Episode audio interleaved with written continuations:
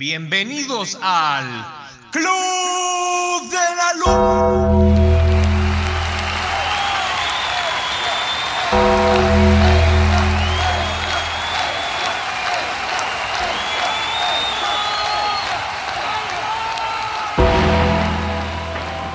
Eh, se retiró, y lo voy a decir en pocas palabras, es que se retiró para mí el más grande personaje de la historia de la lucha libre a nivel mundial. Nunca había, y, eso ustedes son testigos, yo nunca había dicho de, eh, me había referido a nadie como el mejor de todos los tiempos, pero fíjate que con Undertaker llegué a la conclusión de que sí. Compartió el escenario con el más grande, así que mis aplausos para ellos dos y, y thank you Taker.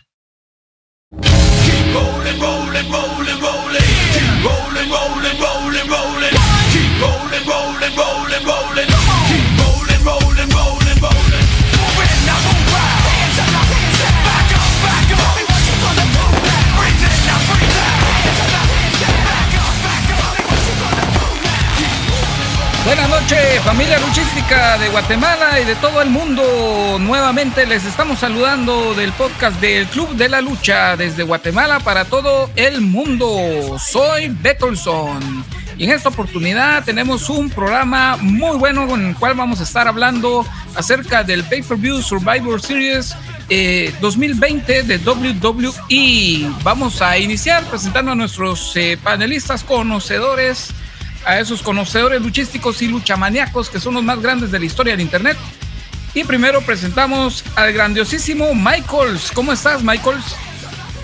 Buenas noches, mucha. Ah, pues aquí contento y emocionado de seguir hablando de lucha libre con ustedes y con, nuestra audiencia para que nos escuchen. Eh, una cuestión que a mí siempre me emociona. Eh, y sí, bastante emocionado por seguir grabando aquí un episodio más del podcast y muy alegre, muy contento. Esta noche eh, Michaels trae muy buena vibra. Vamos a ver si los contagia a ustedes, eh, oyentes de todo el mundo. Y vamos a saludar en esta ocasión a Dani Wrestling. ¿Cómo estás, Dani?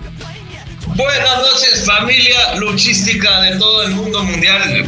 Pues nuevamente emocionado de poder grabar un episodio más, poder comentar las emociones, las frustraciones, las polémicas que nos trae cada pay-per-view que está siendo drenado y está siendo producido por las locuras del tío Vince, que a, sus, a su larga edad sigue en este negocio, pero creo que se viene un muy, muy buen podcast.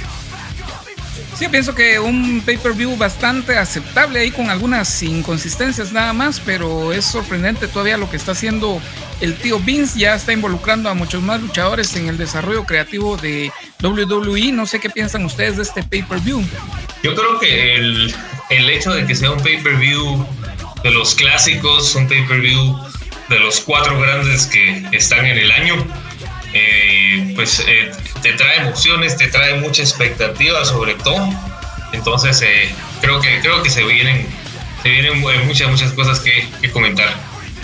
Yo considero que este pay-per-view tiene una dinámica bastante interesante y bastante única, aunque a veces creo que los creativos no saben aprovechar la dinámica que se, que se trae con Survivor. Entonces a veces algunas peleas se sienten bastante como forzadas o es solo meterlas para tener algo que ver en Survivor. Eh, pero nada más, realmente es un evento bastante disfrutable siempre, cada año es un, la dinámica funciona y por eso es un evento que se ha mantenido.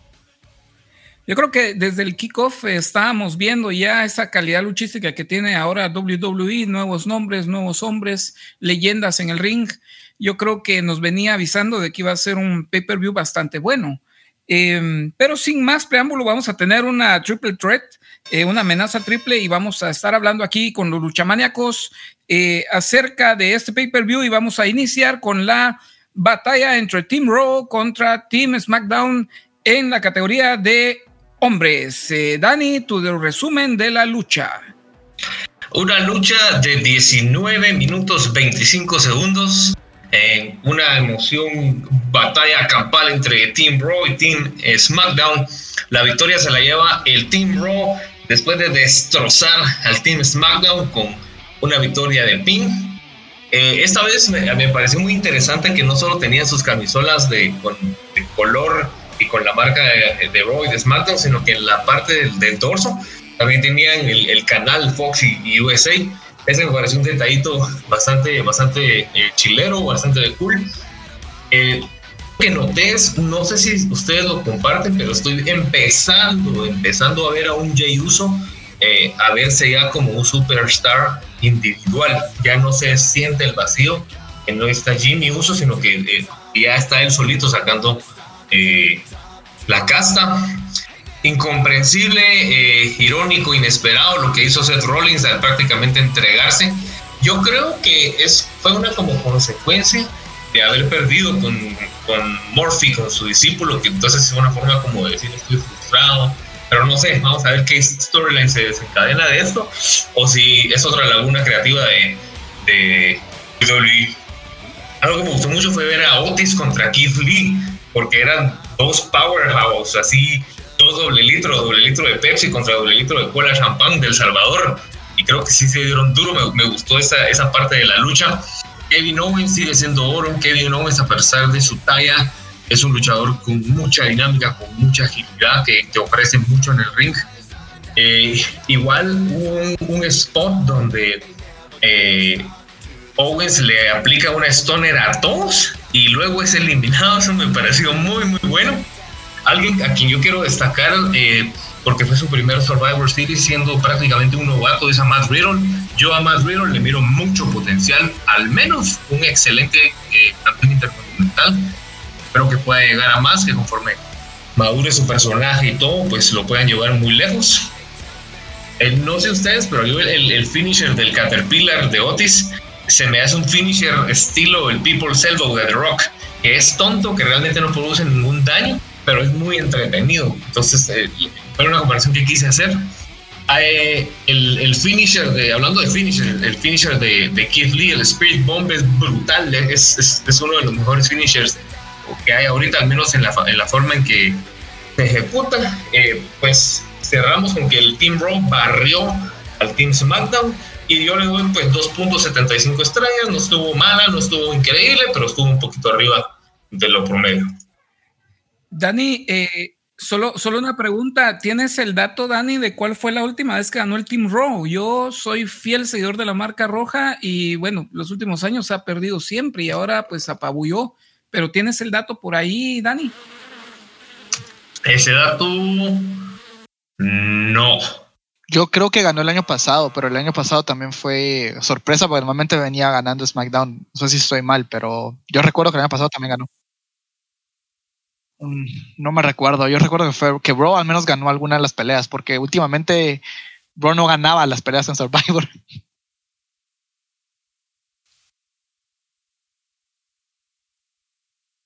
Sí, sí, eh, pues realmente pues me pareció eh, la dinámica de Survivor eh, siempre, siempre me ha parecido entretenida y creo que, digamos, entregó también en esta pelea. la, cuestión, la cuestión de que Raw básicamente tuviera un flawless victory me pareció interesante, eso casi nunca se ve. honestamente yo pensé que se iban a ir digamos, lo más predecible, lo que yo pensaba que iba a suceder era de que si SmackDown eventualmente iba a venir a hacer un comeback eh, cosa que no sucedió y me sorprendió realmente. Eh, y una, una cuestión que quiero recalcar es de que me gustó que utilizaran esta lucha, que yo, me, yo dije esto, de que estas peleas se sienten un poquito forzadas, ¿no? Pero me gustó de que eh, SmackDown fueron más inteligentes y Pienso, pienso yo, pero yo pienso que SmackDown, los creativos de SmackDown fueron inteligentes y utilizaron esta, esta pelea para impulsar o para darle un poquito más de interés a la pelea, metiendo el storyline de, de Jay Uso, que por cierto, concuerdo con Dani, ya se ve como una superestrella más, eh, más sólida, ¿no? Más como de main event. Creo que va, va, subiendo poco a poco, pero me gustó eso de que lo utilizaran para darle seguimiento a la historia que tiene con Roman Reigns y que eh, incluso después tuviera una viñeta eh, donde sale eh, Jimmy y Jay Uso hablando entre ellos y porque fueron a buscar a, a, Roman, que es el jefe de la tribu, pero me gustó ese, ese pequeño detalle, realmente me gustó, por, para, no hacerse, para que no se sintiera tan vacía la, la cuestión de la pelea como tal y sobre todo por cómo perdieron. Entonces, eh, la, realmente me gustó todos los spots que tuvieron, todos los luchadores que estuvieron en el ring, eh, son asombrosos, realmente no me quejo, no, me, tengo queja con ninguna persona. Otis eh, para mí es un luchador de que honestamente yo lo dije, a mí no me gusta, no me gusta como material para Money in the Bank, pero es un luchador que es entretenido y que es chistoso. eh, no al punto de como lo es Art Truth, que es un luchador que su principal punto es la comedia, pero Otis tiene, digamos, esta cuestión de que puede ganar peleas y no sé, realmente pues yo, yo no lo veo como un Art Truth, un, Art Truth secundario, sino que lo veo un poquito más, siento que Art Truth ya es un luchador que, que, está, que ha consolidado y que es un veterano como tal, y entonces él puede hacer lo que realmente quiera y lo hace muy bien. Pero Oti realmente me gustó, me gustó realmente ese contronazo que tuvo con Keith Lee, concuerdo con, con Dani, pero yo siento que el equipo rojo... Eh, no sé, siento que, no sé, sentí como que muy forzada esa unión y no, no, no creo que los creativos de Raw hayan aplicado, hayan aprovechado la oportunidad que tuvieron de unir a esos luchadores en concreto y hacer algo. Por ejemplo, eh, yo sé que me puedo salir un poquito de contexto, pero lo que hizo el equipo rojo de las mujeres, eso fue utilizar una, una storyline para meterla en la storyline de Survivor. Entonces yo quería ver algo más así. Realmente, pues la pelea eh, fue entretenida y no es una pelea que diga fue algo épico, pero eh, fue una pelea sólida para una pelea de, la serie de los sobrevivientes y para mí es una pelea de tres puntos, de tres estrellas sobre cinco. Sí, realmente a mí em, me encantó ver a Otis bien parado en el, eh, en el ring. tuvo sus momentos contra Kate Lee, tuvo sus momentos contra Strowman. Me gustó mucho verlo Mm, eh, dentro del ring lo que hizo, eh, yo creo que está demostrando que sí era un luchador que en algún momento podía tener acceso a un Money in the Bank, no para cambiarlo por uno de los títulos principales, pero tal vez eh, sí por un título intermedio, hubiera sido mucho más interesante, pienso yo. Al respecto de lo que mencionan de Jay Uso, miren, para mí Jay Uso simplemente es nada, o sea, yo no le veo nada, no veo nada, no transmite nada, sube al ring y no no me transmite nada, no, no realmente yo no lo veo bien. Eh, yo creo que esto es cuestión de tiempo para que se caiga el teatrito, ¿verdad? Porque mm, solo es eh, una palanca de Roman Reigns. Em, pero sí concuerdo con Freddy lo que dice que se mira de lejos la calidad de, talento nuevo que tiene WWE y ojalá sepan hacer buenos scripts para eh, llevarlos a la cima a todos estos luchadores. Yo creo que en este Survivor Series, en esta lucha, vimos una gran calidad de, superestrellas encima del ring. Ojalá tengamos un buen futuro con ellos. ¿Soy yo o fue el Survivor Series con, un con el storyline menos construido que hemos visto? No hubo como tanta rivalidad entre los equipos, sino que fue más que cada quien estuviera armando sus relajos en, en su marca y bueno, se, y ahí se juntaron, pelearon y ya. Fíjate que tienes razón, Dani. Eh, y yo pienso que en general todo el pay-per-view no, no, estuvo construido. Eh, fue un poco vacío eso, pero mm, para lo que pasó en el ring, yo creo que con el espectáculo, a mí por lo menos no me pesó eso. Sí, yo, creo que no estuvo construida la historia, pero lograron entregar con, un contenido luchístico. Correcto, correcto. y, tienen que tener en cuenta también de que, o sea, estuvo tan mal construido el evento que eh, la cuestión de no construir las peleas de los sobrevivientes tanto y alabar de que hayan utilizado las storylines eh, correspondientes a cada show es algo que resaltó. O sea, estaba tan poco construido que eso era lo que resaltaba. Sí, era el recurso. Yo pienso que era el recurso y bueno, como les digo, a mí no me pesó tanto toda la situación en general, eh, pero sí se notaba a leguas que no estaba construido ni esto ni nada en todo el evento, Dani. Sí, creo que sí, sí fue bastante evidente. Perfecto, luchamaníacos, vamos a seguir con la siguiente lucha de este pay-per-view de Survivor Series 2020, en el cual eh, los campeones en pareja de SmackDown, The Street Profits, eh, pelearon contra los campeones en parejas de Raw, eh, The New Day, en una buena lucha. Dani nos va a narrar lo acontecido sobre la lona. ¡Oh! ¡Oh, Club de la Lucha! ¡Don't you dare to be sour! A mí New Day me parece muy entretenido. Hay mucha gente que les tira, que ya están aburridos, pero a, mí sí me, me, divierte. Tenemos una lucha en, de 13 minutos 40 segundos. Eh, sorprendentemente ganan los Street Profits por pin. Y, yo creo que esos dos equipos se la rifaron muy bien eh, no sé si soy yo, pero vi el momento más face de todo el pay-per-view, donde ganan unos face y los otros que también son face le levantan las manos en victoria. Eso fue face, face, face, face. los trajes de, de Gears 5 de New Day estuvieron en todo. Ellos creo que son los que mejores o de los que mejor vestuario utilizan en sus los diferentes pay-per-view. Eh, muy buena la idea de que estos dos equipos se, enfrentaron realmente. Eh, ambos, digamos, tienen mucha química entre ellos como tag pero hubo mucha química también entre, entre los dos equipos a la hora de luchar.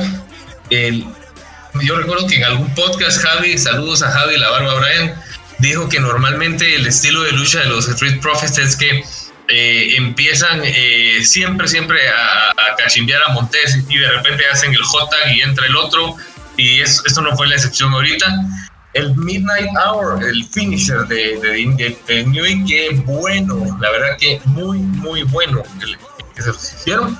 Igual que el, el, sí, Midnight Hour, igual que el, finisher de los Street Profits, eh, que se llama Ultra Blockbuster, con el que obtuvieron la victoria, estuvo brutal.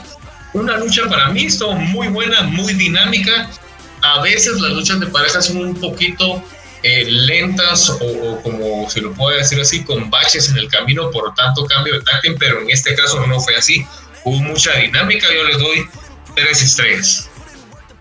Fue una gran lucha, a mí me gustó mucho, no estoy seguro si fue la lucha de la noche, pero me pareció una excelente lucha. Muy buena dinámica, Dan. Es que lo dijiste como es, es que hubo muy buena dinámica, muy buena química para mí Street Profits son simplemente fenomenales. A mí me encanta lo que hacen ellos en el ring.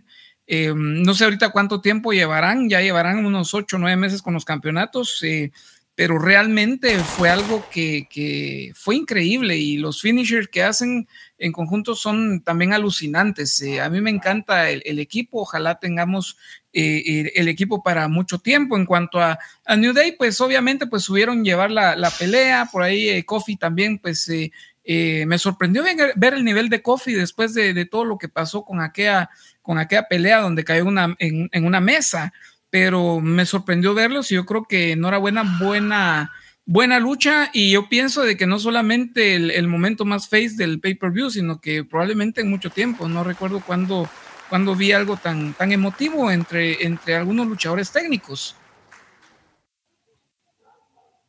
Esta lucha sirvió para pasar la estafeta de New Day a, a los Street Profits, porque honestamente si yo les digo un equipo que tenga micrófono, tenga habilidad en el ring, tenga química, estoy hablando de, de, New Day y de los Street Profits, realmente son, son muy buenos ambos equipos y eh, realmente entregaron eh, con esta lucha, para mí fue una lucha magistral, incluso no sé si se acuerdan, pero... Eh, uh, Ford tenía un subante así como estilo Michael Jackson, hasta hizo el jiji.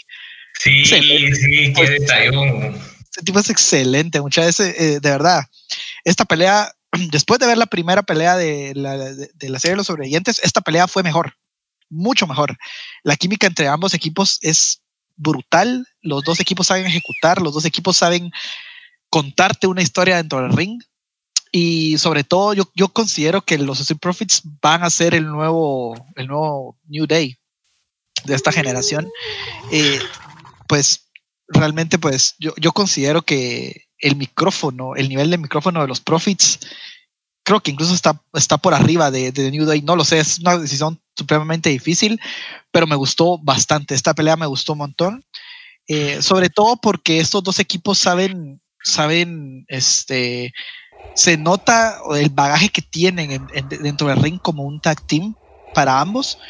Eh, realmente pues yo no sé el, el background de, de, los Street Profits de cada uno de ellos y cuánto tiempo han estado peleando en pareja, pero pareciera que han llevado, que llevan décadas peleando juntos. Es bastante interesante. De hecho, yo nunca me voy a, cansar de, de comentarlo. Yo, yo, la primera vez que vi a los Street Profits fue en, en 2016, en Tampa, en un house show de NXT. Y, y, y, verlos ahora donde están y en el nivel en el que están es, es, es algo increíble porque han crecido tanto, o sea, tanto. ¿eh? Ese es un ejemplo excelente de cómo un equipo logra crecer y posicionarse como un equipo sólido, integral, que tiene promos, luchas, de todo, pues. Y tienen buenos personajes también. Eh, el personaje de ambos, de eh, Dawkins y de, Montes, son bastante complementarios el uno con el otro. Tienen, o sea, se ponen a rapear, se ponen a, hacer beatbox entre ellos, o sea, se nota que son cuates y se lo disfrutan. Eso es lo que, lo que llevó al, al éxito al nuevo día y eso es lo que los va a llevar al éxito también a los Profits. Eh, continuando, pues solamente me queda decir de que fue, quizás no fue la lucha de la noche en cuanto a números, porque ya les voy a hablar después, pero sí fue quizás la segunda mejor lucha de la noche y por bastante. Eh, para mí fue 3, es 3.7 sobre 5, eh, una lucha excelente, magistral. Sí, es que lo que sucede es de que la convicción que transmite esa, esa pareja, esa dupla, es realmente impresionante. Particularmente a mí los personajes em, nunca me agradaron, pero es que en los últimos pay-per-views y en los últimos shows en vivo, yo creo que ha sido importante el trabajo que han hecho y no me queda más que decir que la convicción la transmiten y pues yo compro cualquier cosita de los Street Profits. Hay un dicho, yo lo he escuchado más en música, el dicho dice menos es más. Y dense cuenta que utilizan ellos como uno de sus elementos, vasos de plástico, pues, algo tan sencillo, y lo hacen ver genial. Sí, se ve bien, se ve bien, es bien sencillo el elemento, dan ese recurso y es, es increíble lo que hacen con, esos vasitos, ¿verdad? Los combinan, el color del vaso lo combina con su traje. Hay otro viejo dicho, Dan, que dice, si tú quieres rapear... El premio mayor. Uno de los viejos adagios del Club de la Lucha. Y bueno, vamos a seguir eh, avanzando en el análisis de este pay-per-view eh, con la próxima lucha que fue por el campeonato, no, perdón, fue el campeón de los Estados Unidos, Bobby Lashley, eh, contra el campeón intercontinental, Sami Zayn, Danny Wrestling, tú resumen. Pues tenemos al monstruo de chocolate contra Fidel Castro, Bobby Lashley contra Sami Zayn en un total squash match.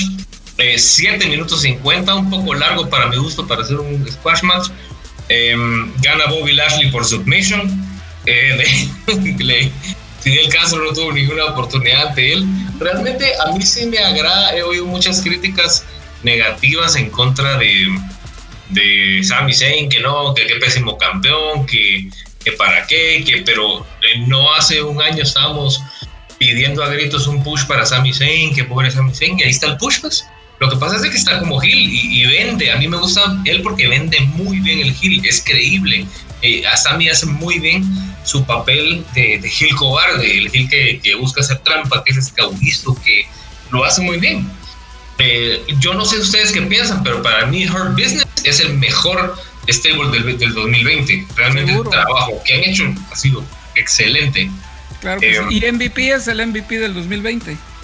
Sí, yo insisto que, ellos tienen que llegar a, un punto donde todos tengan oro en su cintura, todos. Eso sería, sería realmente genial. Y e insisto, una mujer ahí, una eh, Bianca Belair, eh, por ejemplo, no les caería mal. Lashley es un ejemplo de un powerhouse que es, es, es, el tipo es enorme. O sea, estás hablando de, un tipo que, pesa ¿qué? más o menos 250 libras, que mide 1,90, el tipo es una bestia, pero a pesar de eso no es lento en el ring y tiene muchas variantes, a diferencia de otros, pero ahí vamos a llegar a ese tema más tarde, pero es muy, muy ágil, tiene muchas variantes, tiene, o sea, el tipo para ser powerhouse te ofrece mucho como luchador. Eh, hubo un Spine Buster donde, que le hizo Lashley a, a, a, Sami Zayn que fue bestial, casi no sé cómo lo rompió el ring con eso. Eh, un squash que realmente no prometía nada, se sabía que iba a ser el resultado así, yo le doy 2.0 estrellas. Es que fue una lucha pues eh, regularona, ¿verdad? Es decir, eh, tal vez solo cumplieron con lo que, con lo que se esperaba. sin embargo, pues ¿Qué podemos rescatar de la lucha? Obviamente ya sabemos que Lashley es eh, un gran luchador. También, bueno, Sami Zayn es un gran luchador. Lo que sucede es que yo siento de que eh, la emoción de ver a Sami Zayn hace un mes eh, ya no fue la emoción ahora de ver a Sami Zayn. Yo creo que parte de los buenos negocios y en este caso de los buenos luchadores es reinventarse a diario.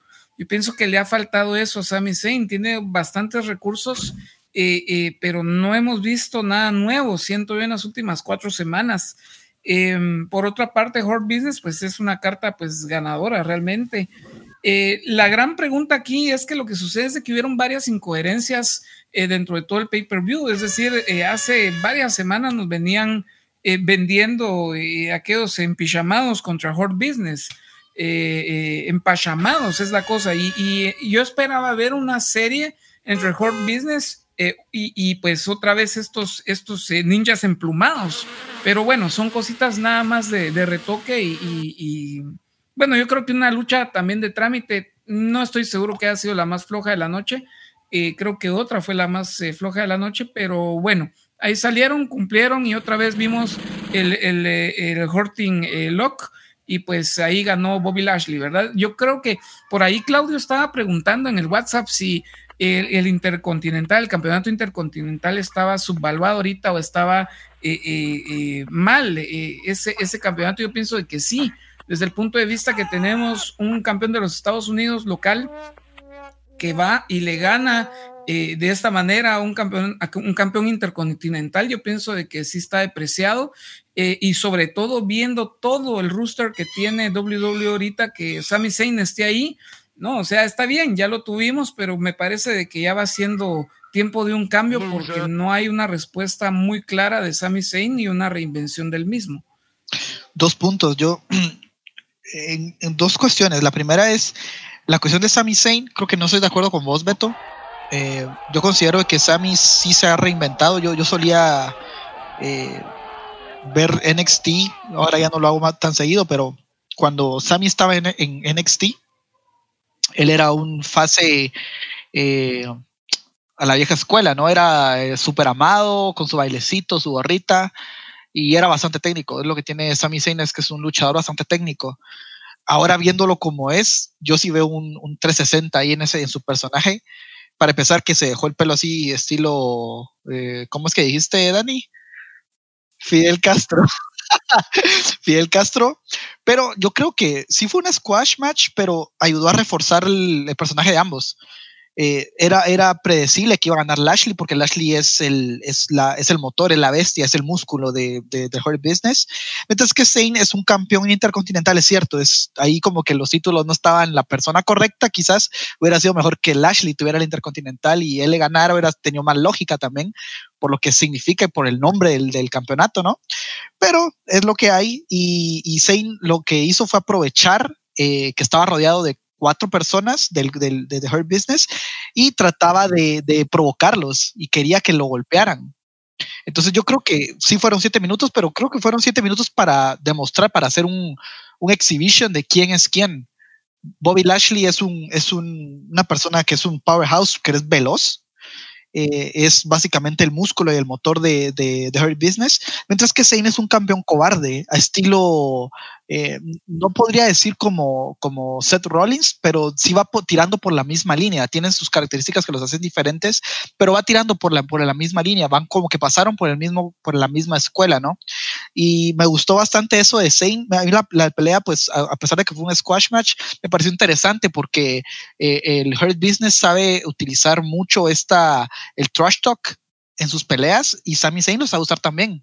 Entonces ahí se hizo, yo creo que hicieron clic y, entregar un squash match que realmente pues a mí yo, yo lo sentí interesante. No fue una buena pelea tampoco porque no fue algo magistral y algo que te, que te eh, asombrara, ¿no?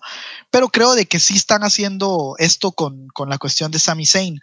Ahora, eh, otro, ¿cuál era otro punto que quería tocar? Eh, lo de Retribution, pues yo considero de que eso es producto de un mal booking y que pues ellos ni siquiera estuvieron en el pay-per-view, así que ellos ni se han ganado el spot y no, no se merecen que, que los traigamos a colación, ¿no? Pero eh, yo, yo creo que Retribution sí, eso es un tema aparte, eso es un tema que a conversar quizás después. Pero eh, hablando de tal como Hurt Business, eh, incluso Blanca Belair hubiera sido una buena adición, aunque creo que el grupo está bastante grande ya para, como para poner otra persona. Pero eh, sí me gustaría verlos a ellos con oro. Ellos definitivamente, sobre todo Shelton. Yo soy súper fan de Shelton Benjamin y es una persona que es, a pesar de la edad que tiene, tiene una agilidad tremenda, es un gato el tipo, y el tipo se ha fajado por la empresa, el tiempo que ha estado en la, empresa, eh, él fue parte de The Greatest Tag Team, y, y demás tipos de establos. Él, las peleas de Money in the Bank que, que él ha dado junto con Jeff Hardy, Kofi Kingston, Edge, han estado nivel de leyenda. Yo creo que Shelton se merece mejor, mejor trato y Shelton necesita un cinturón. Yo considero que Shelton necesita un cinturón. Él no tiene un personaje wow, excelente, que diga eh, un personaje tan bueno. Eh, eh, no necesita un cinturón, pero Shelton sí lo necesita y me gustaría verlo con el apoyo de, su, de, sus, de, sus, de su stable, que es genial. The Hurt Business es de lo mejor que tiene Raw. Y um, sí fue, esta pelea para mí no fue para nada un snoozer, o sea, fue un squash rápido, pero entretenido y yo le doy 2.7 estrellas. Un poco decepcionado que haya durado tan poquito y que fuera tan predecible, pero eh, creo que sirvió para matar el tiempo y eh, me gustó realmente. Fíjate que yo creo que hablar de, Retribution sí aplica ahorita porque nuevamente el error de, WWE, no sé realmente si es Vince o quién es el que comete este error, pero eh, el error es que hacen una gran expectativa y un gran ruido para presentar a alguien. Pasó con Evalina, pasó con. Eh, ah, eh, ay, Dios mío, hasta que tiene el pelo pintado de rojo. Eh, bueno, una diva que tampoco luchaba nada, pero que Ani está. No sé qué, Marí. Eh, Eva, Eva Marina. Pasó con Eva Marí, pasó con Evalina, pasó con Retribution, la gran bulla y que destruyeron el ring. Mano, y aparecieron en Main Event esta semana. No, hombre, eh, para mí ese, ese, ese feudo lo desarrollaron muy rápido. Esa, esa pelea tenía, ese feudo, perdón, tenía que seguirse cocinando y estallar en Survivor Series en, en una pelea modalidad Survivor entre Retribution y Her Business. Ahí hubiera sido la una modalidad Survivor, pero extrema. Eso hubiera sido increíble. Reventaba todo ese, ese buqueo que había. Eh, la, la, la, otra cosa, a mí que me queda, digamos, el, el, tema así en el aire, es de que, miren, el campeonato intercontinental, hay que hablar lo que es realmente, viene siendo como una máxima presea de los shows semanales. Es decir, probablemente es el único campeonato que se defiende todas las semanas, eh, no así el Universal y tampoco eh, eh, el otro campeonato la máxima presea. La, la, cosa aquí es de que Sami Zayn realmente debería tener ese campeonato, es la duda que me queda planteando esta situación de que obviamente el campeonato intercontinental viene siendo la máxima presea de los shows semanales en WWE. Eh, como les digo, pues es que fue interesante. Hace cinco semanas que apareció eh, eh, este Fidel Sami Zayn, fue muy interesante. Pero ya de ahí para ahora, yo, para serles honesto, me quedé viendo hace cuatro semanas lo mismo. Pues. Te, voy a, decir algo, Beto. Yo, yo, yo creo que el, el, prestigio, el prestigio de un campeonato sí tiene que ver, o sea, sí tiene cierto porcentaje en el papel el, eh, eh, eh, en participación quién lo tiene, pero yo creo que lo que realmente hace prestigioso un campeonato es que se defienda y la importancia que se le da en la, en la defensa de los títulos. Y eso yo creo que no es, no es culpa de Sami Zayn, porque Sami Zayn es un luchador que tiene los recursos y tiene la capacidad de, de, de ser un campeón prestigioso intercontinental, el, el, que sea, pero estamos hablando ahorita de intercontinental, yo creo que la falta de prestigio de los campeonatos no es por quien tenga el cinturón, es por la falta de peleas que realmente importen. Entonces, como no hay peleas en donde se defienden los campeonatos, es donde decís, ¿y entonces para qué tiene eso? Solo le sirve de adorno. Un ejemplo, ¿por qué cuando John Cena ganó el campeonato de Estados Unidos y tenía su Open Challenge, él elevó el campeonato? Obviamente, primero era John Cena. Entonces ahí vamos a decir que es el, porcentaje que aporta el luchador, el holder del cinturón. Pero ¿qué fue lo que realmente este, elevó el campeonato? Fue la, defensa. Todas las semanas estaba defendiendo y eventualmente alguien que él no se creía lo terminó ganando, ¿no? Entonces, eso es lo que yo pienso que le da prestigio a un campeonato y no tanto el personaje o el campeón, porque recordate que eso es lucha libre, ¿no? Hay que recordar de que ellos hacen lo que se les pide. Y Sami Zayn sabemos de que tiene los recursos y ahorita está jugando su papel de un campeón Hill cobarde, pero yo creo que un Sami Zayn que defendiera su título o que al menos es cierto, es Hill, pero que lo gane y que se faje con, no sé, con, con Jeff Hardy, con, con Sheamus, con Cesaro, no sé, tiramos nombres al azar, pero que se faje en peleas así, e incluso que gane haciendo trampa, pero que hayan peleas buenas, eso es lo que les hace falta ese, ese tipo de campeonatos. Yo, porque a final de cuentas son para los para los, los mid carders, y yo sigo diciendo que una persona que debería tener cinturón es Elías. Elías debería estar peleando por alguno él se merece estar en ese, en ese top spot de los mid. Entonces, ¿dónde está? ¿Por qué no hay peleas? Eh, realmente, pues, eh, eh, realmente no, no, no, no sé qué es lo que está sucediendo, pero tiene que haber peleas que, que sean importantes y que, y que, y que funcionen para crear la tensión en un campeonato, no como el 24-7 que llega un pavo de gana y, o sea, eso es otra cosa, pues, pero no así tiene que importar, el campeonato tiene que importar y tienen que demostrármelo con el buqueo. Yo creo que ese es el principal culpable de que los campeonatos estén tan por debajo. Yo creo que sí, sí está bien que tenga el, campeonato same, pero no demasiado tiempo. Sino que Elías sería una excelente opción para, para quitárselo realmente. Elías para mí es alguien con muchísimo potencial que si pronto no hacen algo con él, se va a convertir en, eh, en, Cesaro 2.0. Un Strowman que tenía el hype por los cielos y ahorita es me. Sí. Sí, probablemente más me inclino a la línea que mencionaba Daniel porque tenemos nombres ahí como Kevin Owens, eh, teníamos a Seth Rollins, ¿verdad? Tenemos... Eh, que lo metan en peleas contra ellos, es que eso es lo que te digo. Sí, pero el problema es ese mismo. O sea, yo entiendo que no es culpa del luchador, pero ¿dónde están esas peleas? Es que no, en cuatro o cinco semanas, yo, yo, no le he visto nada realmente. Eh, bueno, como les reitero, es que Sami Zayn es un buen luchador, es un excelente luchador y es muy técnico. Muy bueno. Sin embargo, pues, ¿dónde está eso? Otra vez estamos perdiendo a un, un potencial buen personaje eh, que se está perdiendo en el limbo, ¿verdad? Simplemente pues se va olvidando hasta que cambia de eh, rutinariamente y de trámite el cinturón de manos, ¿verdad?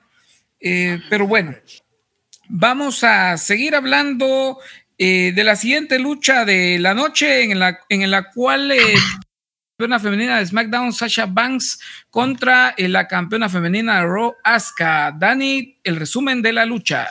Me parece tan divertido cada vez que Asuka trata de, dar una promo, porque yo, estoy seguro que no es japonés, sino es algún tipo de lenguaje extraño de algún pueblo eh, y así perdido de Japón, pero eh, yendo a la lucha, 13 minutos 5 segundos.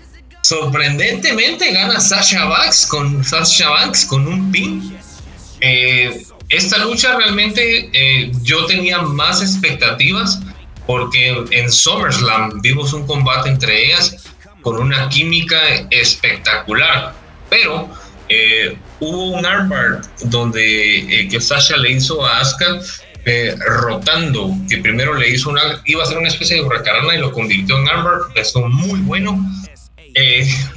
quiero decir que es una lucha femenina con muchas variantes técnicas y muchas variantes de rendición. No había visto una lucha femenina así, donde usaran tanta variante de rendición y, o sea, fue muy, muy técnica, la verdad. Em, hubo un anito de face de parte de Asuka que estuvo brutal también. Em, un único Watch B se atoraron en una movida donde, donde, donde Sasha va a hacer una con carrana, rebota las piernas en, en las cuerdas y ahí se enredaron y se trabaron un poquito. Fue el único botch que, que pude ver, así notable. Eh, igual, eh, Asuka recibió a, a Sasha eh, con un double knees cuando eh, Sasha salta, están afuera del ring, Sasha salta desde la barricada y Asuka la recibe con un double knees, un, un muy buen reversal.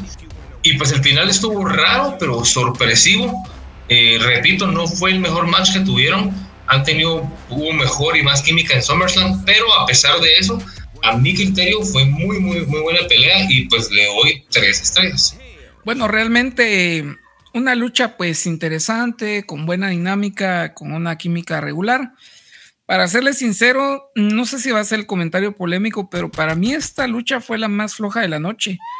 Em, sí. Lo que sucede es de que hemos estado viendo niveles eh, en, en Asuka, eh, cuando estuvo el pleito con Bailey, cuando estuvo el pleito con, con Sasha Banks y ahora vienen y hacen esto. Yo, para serles sincero, no le di nada a la pelea. Eh, tampoco le vi un valor agregado que ganara eh, Sasha Banks. Me pareció un poco injusta la victoria de ella.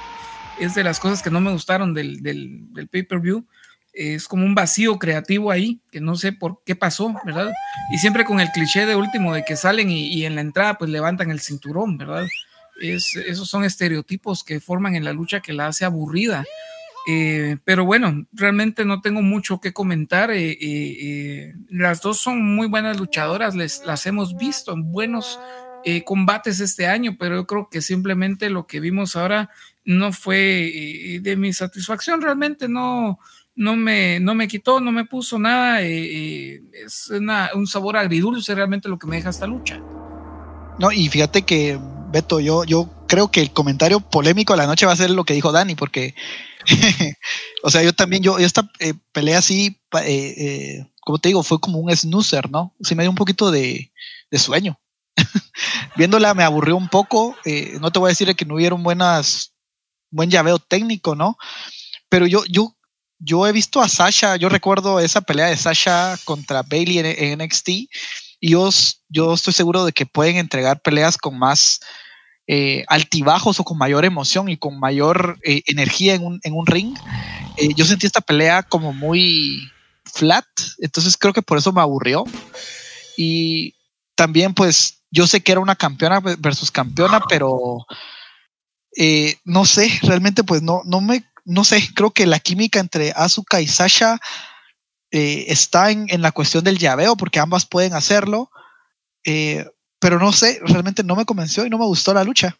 Eh, quizás la lucha que más me aburrió y fue cuando empecé a bostezar en, al inicio del evento, fue la, la lucha quizás más floja para mí, no fue tan floja porque tampoco voy a decir que fue una mala lucha, para mí fue arriba del promedio, pero yo estoy seguro de que tanto Asuka como Sasha pueden entregarnos más en el ring y, y, realmente no sé si fue una limitación de parte de, de, instrucciones de, la alta gerencia o no sé, o quizás la química entre ellas es inexistente, ¿no?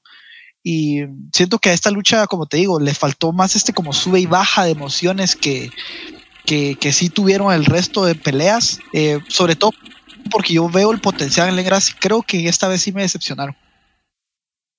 O sea, sí tenía, sí había, o sea, se notaba que sí sabían cómo hacer reversal, porque eso no lo hace cualquiera, pero considero que los tiempos en donde se estaban agarrando una con la otra así, con la llave, diablos, o sea, yo podía irme a traer y podía ir al baño, podía ir a traer un vaso de agua y, seguían en eso.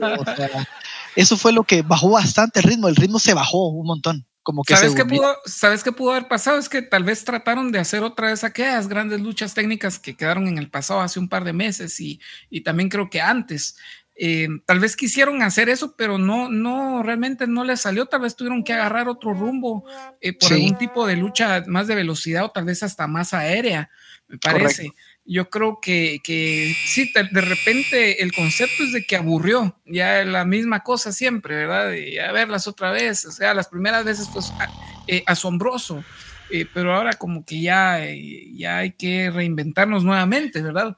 Y fíjate que yo no sé si es por, uno, no sé si esto es resultado del problema que hay en la, en la división femenina de WWE, porque eh, yo considero de que muy pocas, o sea, ha mantenido a casi que a las mismas personas en el top de, de la edición femenina y no he visto los push que realmente deberían de tener. Las personas que deberían de tener, por ejemplo, yo era, yo soy súper fan de Ember Moon, que es excelente luchadora y unos spots aéreos impresionantes. Su finisher, no sé cómo se llama, pero es como un stoner, podría decirse, que lo hace desde, desde el apron y es, wow, es excelente. Yo la primera vez que la vi en NXT quedé enamorado de esa luchadora y me la regresaron a NXT. Yo te di Sailor Moon. no, eso, es otra cosa. dijiste, dijiste Stoner, dijiste Stoner y Dani, oh, sí.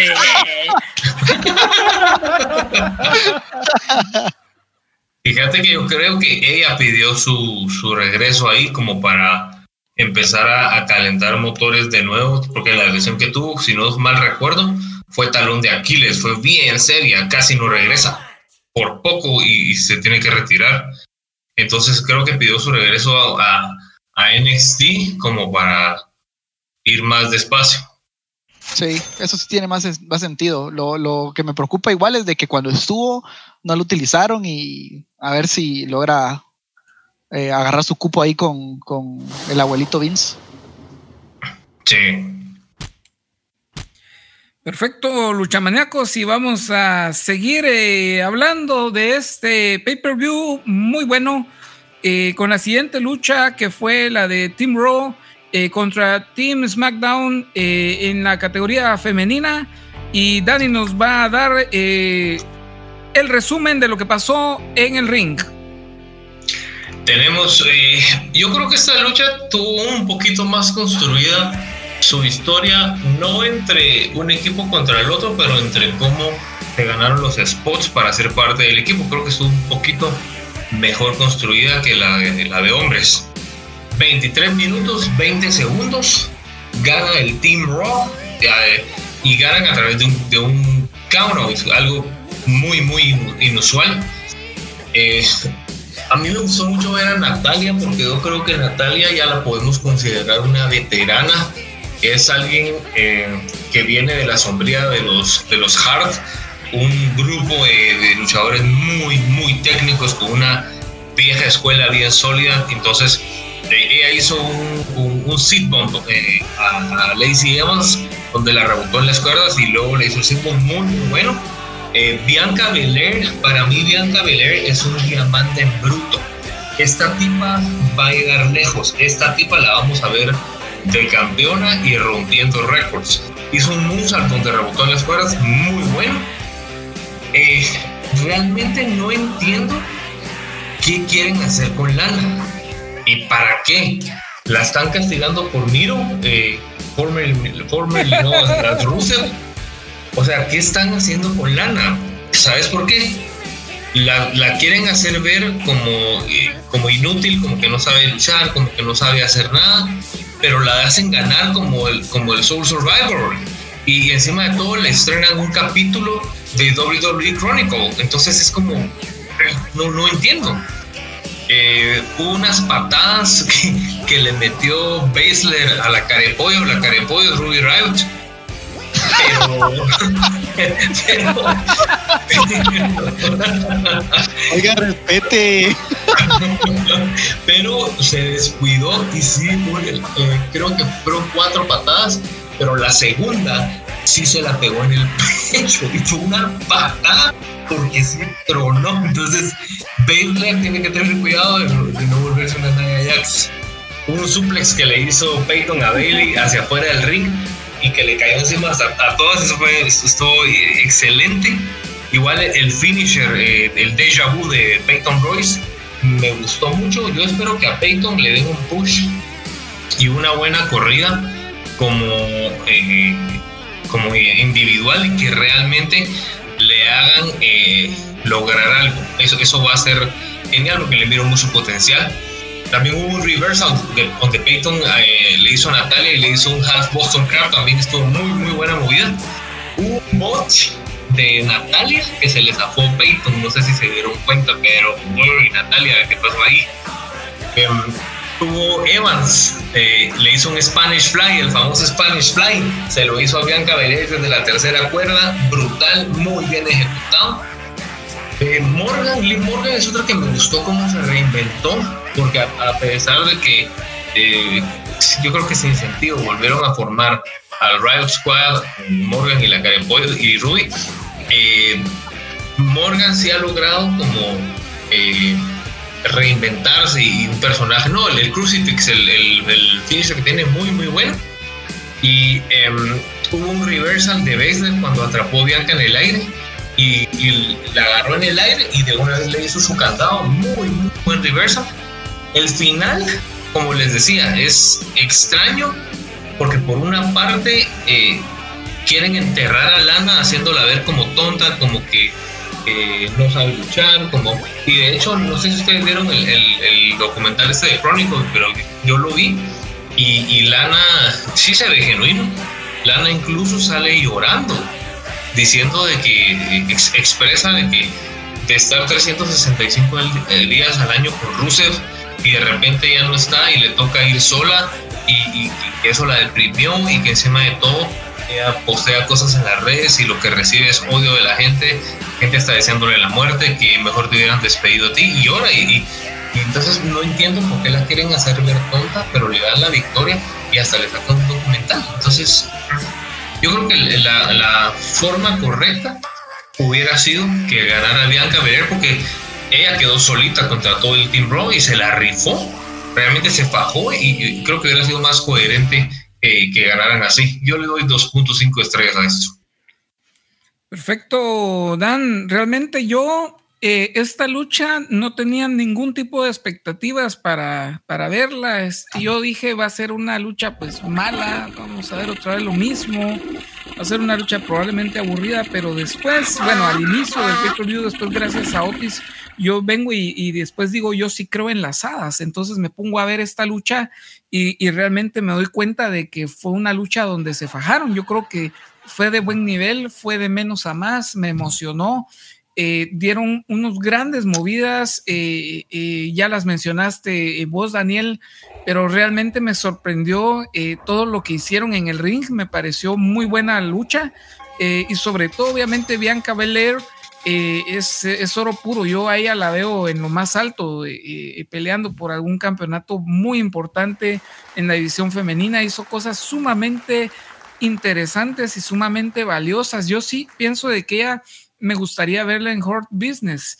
Em, pero bueno, eh, tal vez el tema principal aquí es por qué termina la lucha de esta manera. Es que yo tampoco entiendo el punto de venir y hacer estas humillaciones a Lana. No sé, ha de haber roto ocho mesas eh, antes de esto, no sé cuántas eh, mesas fueron las que rompió. casi que cada semana estaba rompiendo una. Em, no le hallo sentido. Yo pienso que Lana está fuera de lugar, fuera de, contexto. Yo pensaría que ella debería irse a IW de plano y estar con su esposo. Ella va a estar feliz, no va a estar deprimida, va a estar su esposo feliz, tal vez hasta su esposo mejora su nivel de lucha, que dicho sea de paso está por los suelos en AEW, es un Jover más ahora eh, y muy mal Jover, dicho sea de paso, eh, y de repente pues liberamos un poco del rooster tan nutrido que hay eh, ahora femenino, porque yo no le veo ningún sentido de que así en WWE. No, y fíjate que la, sensación o la sensación que te aporta lana al espectador, por ejemplo, mi papá no es un espectador casual, pero podría decirse que él puede perderse los shows shows semanales, alguno que otro pay-per-view. Entonces quizás sí puede caer en esa categoría y Lana lo que refleja es que no sabe luchar. O sea, no tienes que ser un experto para saber de que no sabe luchar y que le hace falta un trabajo enorme, enorme en el ring. Entonces, ¿qué es lo que sucede? Cuando la pones allá como, como Soul Survivor, ah, no sé, yo creo que es justamente ese final el que arruinó un poquito la lucha, podría decirse, porque yo no voy a demeritar el trabajo del resto de las mujeres, por esto. Eh, eh, honestamente, yo sí esperaba bastante porque como era, como te digo, a mí me encanta el, formato de, la, de las luchas de los Survivor. Y me gustó, esta fue una lucha que incluso entregó y me gustó, personalmente me gustó más que la, que la de los hombres. Lamentablemente no me gustó tanto el final. Eso creo que lo renó un poco, pero creo que todos los spots que ya mencionó Dani, el más, el que más me sorprendió fue el, el superplex que hizo Peyton Royce. O sea, eh, o sea, perdón que diga esto y como lo voy a decir, pero el tamaño de las bolas que tienes que tener para ejecutar eso para fuera del ring. me sorprendió y cómo lo ejecutó. Es muy buena Peyton Royce. A ella sí, eh, digamos, si ella sí tiene un futuro, yo creo que si, si vamos a ponerla en comparación y si vamos a comparar naranjas con naranjas, si le estamos, si, si, ¿cómo se llama esta luchadora Canche que acaba de redebutar en SmackDown? Olvidé, Carmela. Si Carmela pudo tener el Money in the Bank o Carmela puede tener un cinturón, yo creo que Peyton Royce puede tenerlo también, pero hay que construirlo, no hay que hacerlo forzado. Yo creo que ella tiene calidad en el ring y puede demostrar, yo creo que lo ha demostrado poco a poco, pero creo que tiene que trabajar todavía en su personaje, el, el storyline todavía no está muy bien, pero considero que ella es material para, eventualmente en un futuro, yo la considero un, material para, para campeona. Realmente, pues a mí las Iconics siempre me gustaron. Eh, quizás la entre la, la, que era más buena de las dos era ella, pero este como te digo, la, la regresando al, tema de la pelea, este, bastante, bastante buena. Y um, eh, pues si vamos a irnos eh, específicamente, creo que Bianca Belair es de lo mejor que tiene SmackDown ahorita.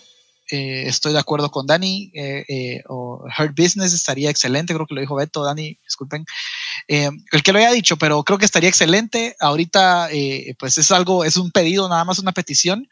eso no va a suceder, no a menos de momento, pero considero de que la lucha estuvo bastante bien eh, no me gustó mucho, la, como te digo, como les mencioné, la interacción de Lana de que entró, eh, eh, pero esto fue en consecuencia del storyline que estaba llevando Rock con, con Lana. menciono que me gusta que metan las storylines en esto para que no sea tan plana la pelea, ¿no? Y yo en un momento yo pensé que Lana iba a traicionar al equipo Raw cuando la dejaron afuera, pero no, simplemente se quedó ahí parada y ganó. Que eso fue lo más que me dejó así como, boom, ¿qué está sucediendo acá? Yo, o sea, tenía que haber traicionado a su equipo, ellas iban ganando y tenía la posibilidad de traicionar y vengarse. O sea, no hizo nada, la metieron contra la mesa, creo que fue nueve veces, bro. Y no hizo nada, solo se quedó ahí como un inútil. Es que, es que esa es la pregunta del millón, Freddy. O sea, ¿por qué tanta construcción de un odio a, su equipo? Y no ahorita no hace nada, sí.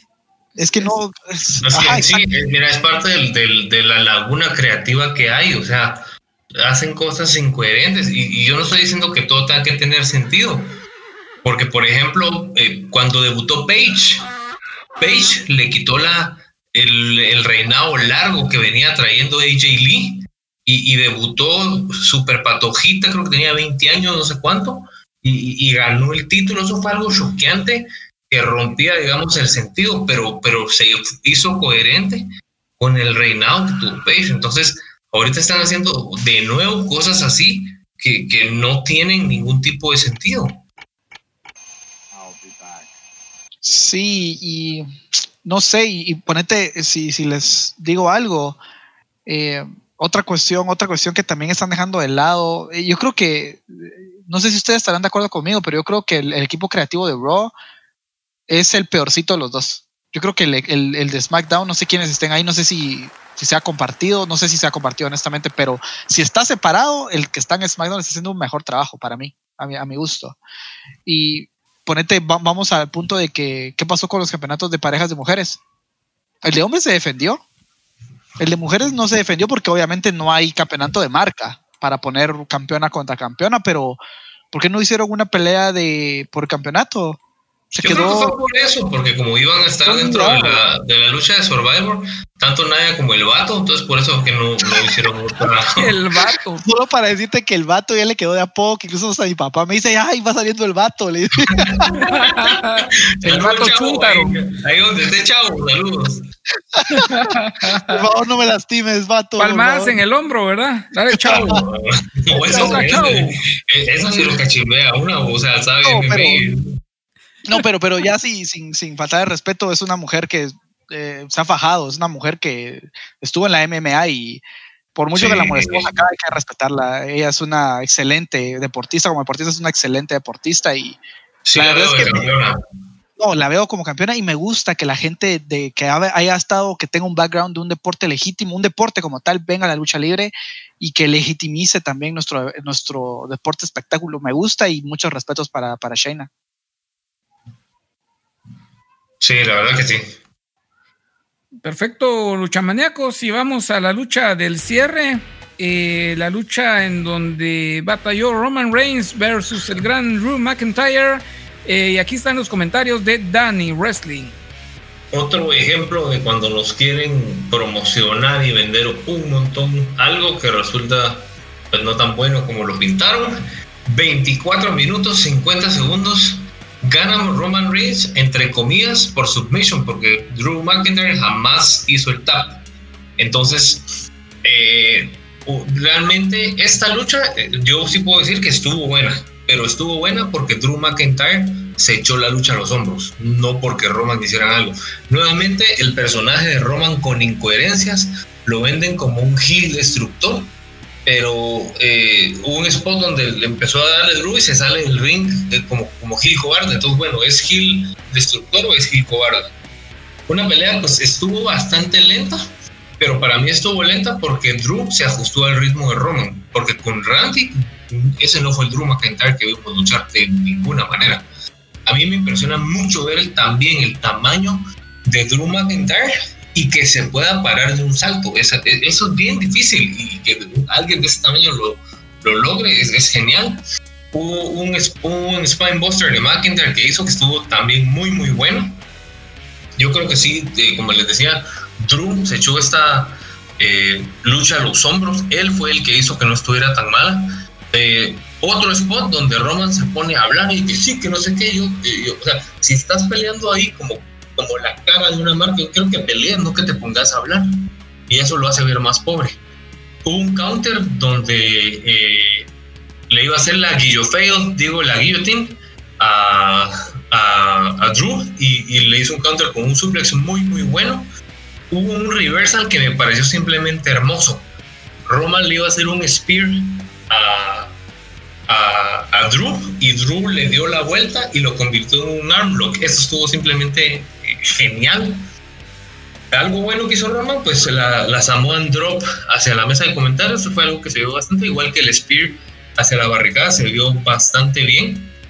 Eh, el kick out del, del, segundo Spear ya sobre el ring se vio muy bien porque le dio mucha emoción de que uno, creíamos que ahí se iba a acabar todo y no se acabó por segunda vez, Roman otra vez hablando y hablando, lo que queremos es ver que luche y no que se ponga a hablar.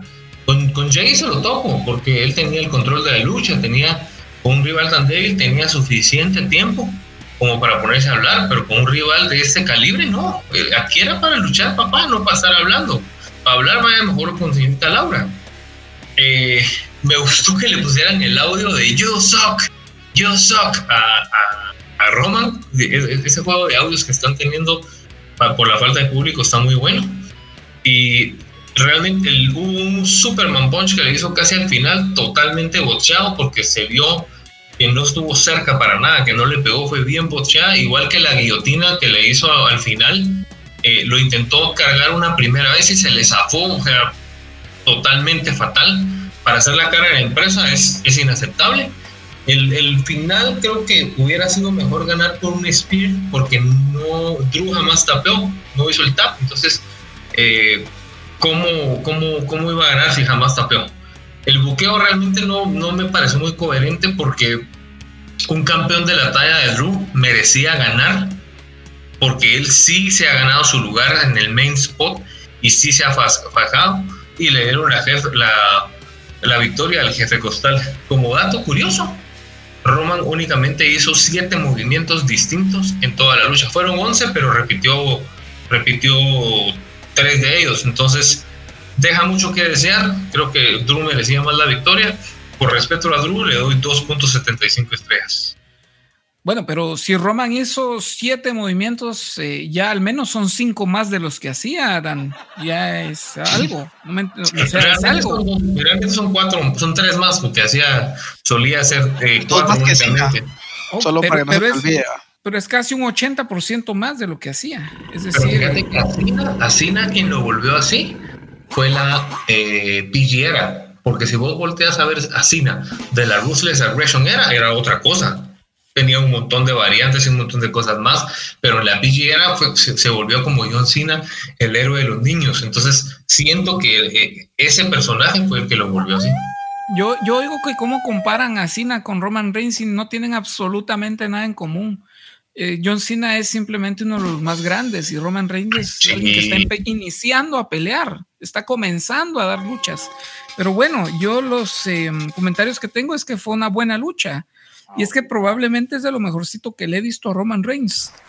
Eh, sin embargo, pues vale la pena aclarar de que Roman Reigns no es un luchador heel, tampoco es un face. Él es simplemente the guy. Eh, me parece realmente injusto la manera en cómo dominó Roman a Drew. O sea, eh, por querer vender a Roman Reigns como un full powerful que va a hacer eh, estragos en, el, en, el, eh, en, la mesa de las transmisiones y en las barricadas va a dominar de esa manera a Drew McIntyre cuando Drew McIntyre es lo más valioso que ha tenido WWE en los últimos 10 años. Eso me pareció muy injusto, pero obviamente pues Drew lleva la lucha de principio a fin, eso no hay duda de eso. Eh, como les comentaba, es que es, es inaudito, es que Roman Reigns como que aprendió a luchar al fin. ¿verdad? Esto después de como 10 WrestleManias, después de 5 campeonatos forzados y saber cuántos push eh, mediados hay por la roca y alguien más de plano. O sea, al fin, después de todo eso, como que despertó, ¿verdad? Son misterios de la vida. ¿Por qué despertó hasta ahora, verdad? ¿Por qué no lo hizo antes? Es la, la pregunta del millón, ¿verdad? Eh, pero bueno, realmente Roman Reigns, como yo les decía, no es un luchador heel. A mí me parece más un luchador inductivo que es eh, muy caro, obviamente, tenerlo ahí, pero es lo que tenemos. Y obviamente yo discrepo de lo que dice Dan, es que lo tratan de vender como la cara de la empresa, pero él no es la cara de la empresa. La cara de la empresa es Drew McIntyre. Eso sin duda alguna te lo puedo decir. Lo que sucede es que Roman Reigns es la cara que se le presenta a la generación Z, que tanto ama a los heels, ¿verdad? Porque es una generación heel. Eh, pero bueno, realmente pues son los comentarios que tengo de la lucha enhorabuena, eh, creo que es lo mejorcito que le he visto a, Roman Reigns en todo lo que le he visto en WWE. No, y de lo mejorcito que hubo en el, en el pay-per-view. Eh, a mí personalmente sí me gustó la pelea. esta pelea pues tuvo bastantes spots de sube y bajas, una emoción excelente. Yo personalmente le iba a Drew pero hay que ser, hay que dar honor a quien honor merece, ¿no? Y no quiero que piensen que, en este podcast odiamos a Roman Reigns. Eh, yo considero que él está haciendo un buen trabajo y, discrepo bastante con Dani, porque eh, para empezar, voy a analizar primero la lucha y luego dar mi punto al respecto de lo que dijo Dani sobre Roman. Para empezar, me gusta que haya contraste de estilos de, pelea. Me gusta que un luchador, eh, no todos los luchadores salgan a darse de puños de la misma manera o todos agarrarse de llaves de la misma manera considero de que Roman tiene un, estilo de pelea bastante más metódico y lento. Ese es el, ese es el estilo de pelea de, Roman. Les puede gustar a otros y otros lo pueden amar. A mí personalmente me aburre porque va muy lento. Eh, él, es, así como dice mi papá, él pega duro, pero pega poco. Sí, no pega, pega, es, su forma de moverse es bastante lenta. Entonces, realmente en esta lucha se, se nota porque Drew es bastante más ágil, más, va con más energía. Entonces, quiero resaltar el contraste de estilos de lucha que tuvieron, que realmente a mí me gustó eh, eh, esta cuestión.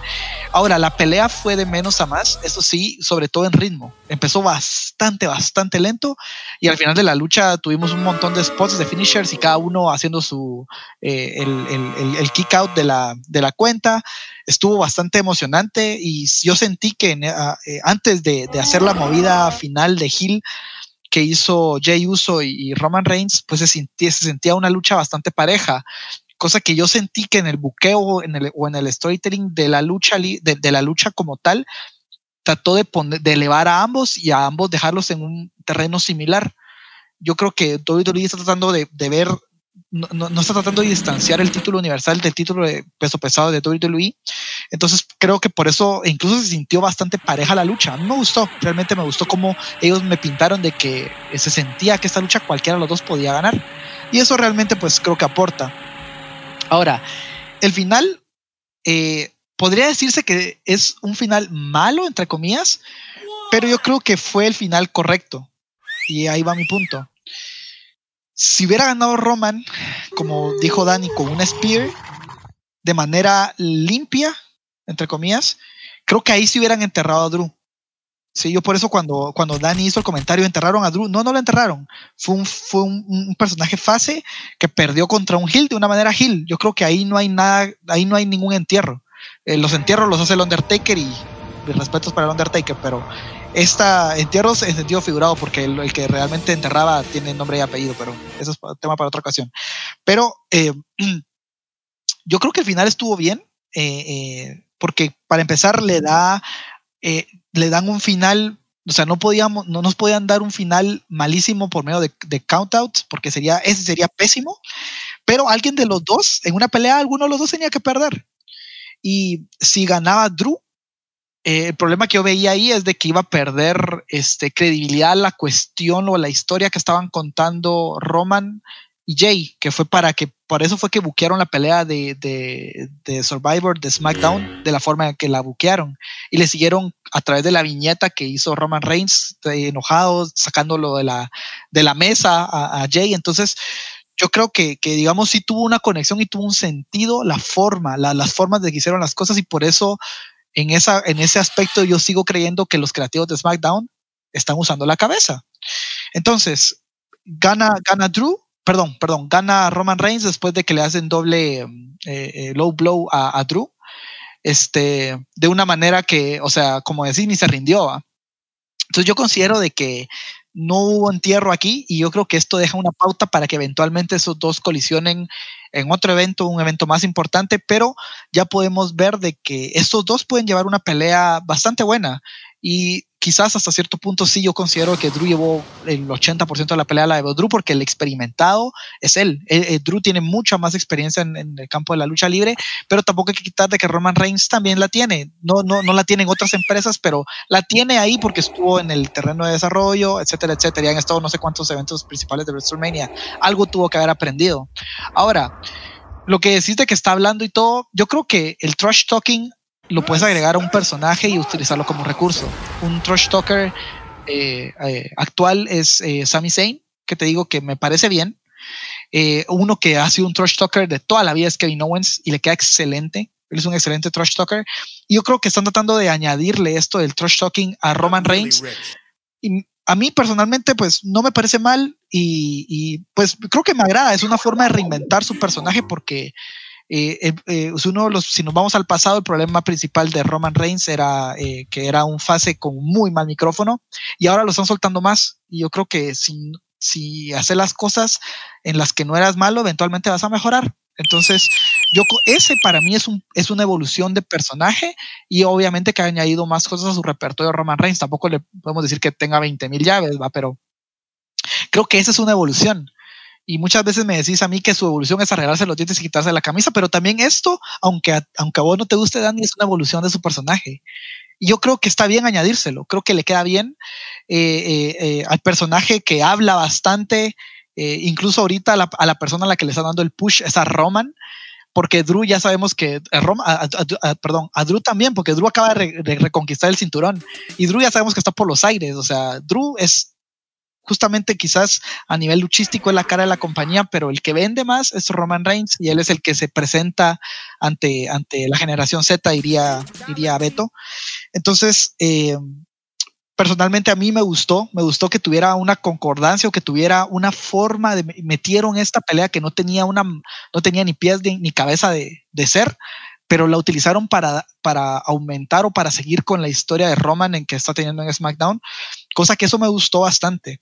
Entonces, eh, me voy a, mis, a, mi, a mi calificación. Yo esta pelea, eh, para mí fue la pelea de la noche porque fue la pelea que me, yo le iba a Drew y yo quería que ganara Drew y me tuvo como una pelea como de WrestleMania con emocionado. Eh, de verdad, estos, estos dos, estas dos pueden estar en un WrestleMania y lo pueden hacer perfectamente.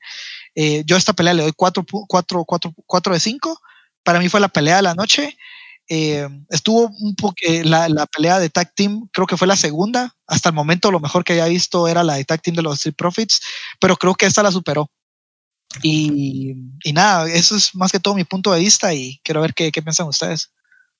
Fíjate que en experiencia, Drew McIntyre debutó en 2007 y Roman en 2010. Creo que en diferencia de experiencia no es tanta, especialmente, especialmente porque pero tres años. no, no, no, pero es que estás diciendo que él debutó en WWE, pero Drew viene peleando en la, escena. en, general. o sea, pero es que, o sea, Drew viene peleando en la escena UK. O sea, incluso Drew tiene ese, ese bagaje que tiene un tipo que, se, que peleó en UK. Las, las, luchas en UK es distinta a las luchas americanas y las japonesas, etcétera. Eso te da un bagaje tremendo. No, pero, pero digamos, Roman Reigns, estás ah, hablando que su debut fue en, en, 2010, o sea, tampoco es una diferencia como que dijéramos alguien que debutó ponete en 2000, que le saca 10 años de experiencia, o sea, no es tanto, tanto. Eh, Matemáticamente puede ser, puede ser poco lo que decís, pero de que hay más experiencia la hay y hace diferencia.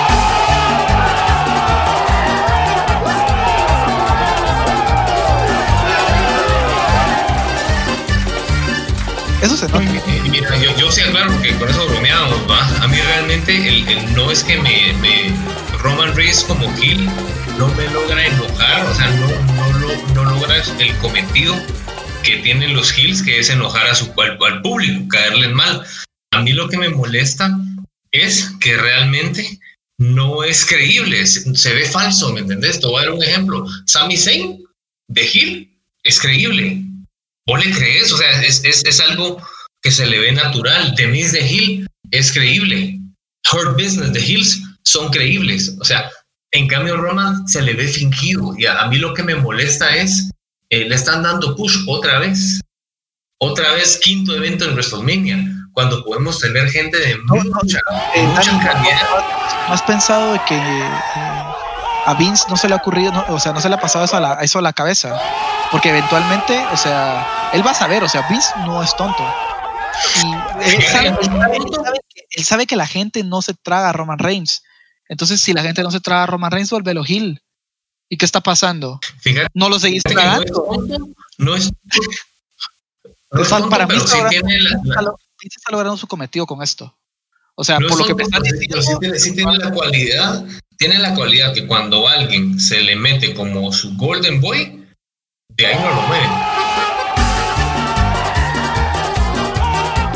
Entonces, yo siento que el, fenómeno, el problema de él ha sido eso. O sea, y lo que les escribí el otro día en el chat, brother, no te, no te pones a mejorar, no te pones a empezar a entregar luchas de buena calidad, no te pones a empezar a entregar buenas promos cuando sos el, entre comillas, la cara de la empresa. Eso no Pero- es con los, los midcard, eso no- Pero eso, eso, esos, esos podemos criticar las formas en, en- en que vos me estás diciendo, tenés razón. O sea, las formas en que la- quizás las cuestiones que se hicieron con Roman quizás no fueron las correctas, pero tenemos que evaluar su trabajo actual. Y yo creo que su trabajo actual es, está, ha mejorado, indudablemente. Te puede caer bien, te puede caer mal, te puede gustar o no te puede gustar, pero, pero si lo miras de una manera, eh, ah, de una manera objetiva, eh, el personaje de Roman Reigns ha mejorado. Es que no hay para dónde. Pero te puedo decir, digamos, de una escala 10, ha mejorado. Si estaba en un 4, ahorita está en un 5. O sea, no es una mejoría.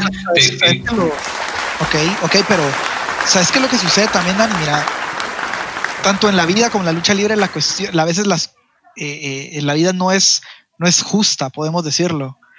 Y a veces la vida tampoco es de merecimientos, porque podemos encontrar millones de alternativas que se merecen ser, ser el, eh, la cara de la empresa, ¿sí? Eh, afortunadamente, Drew es una persona que se merece y está.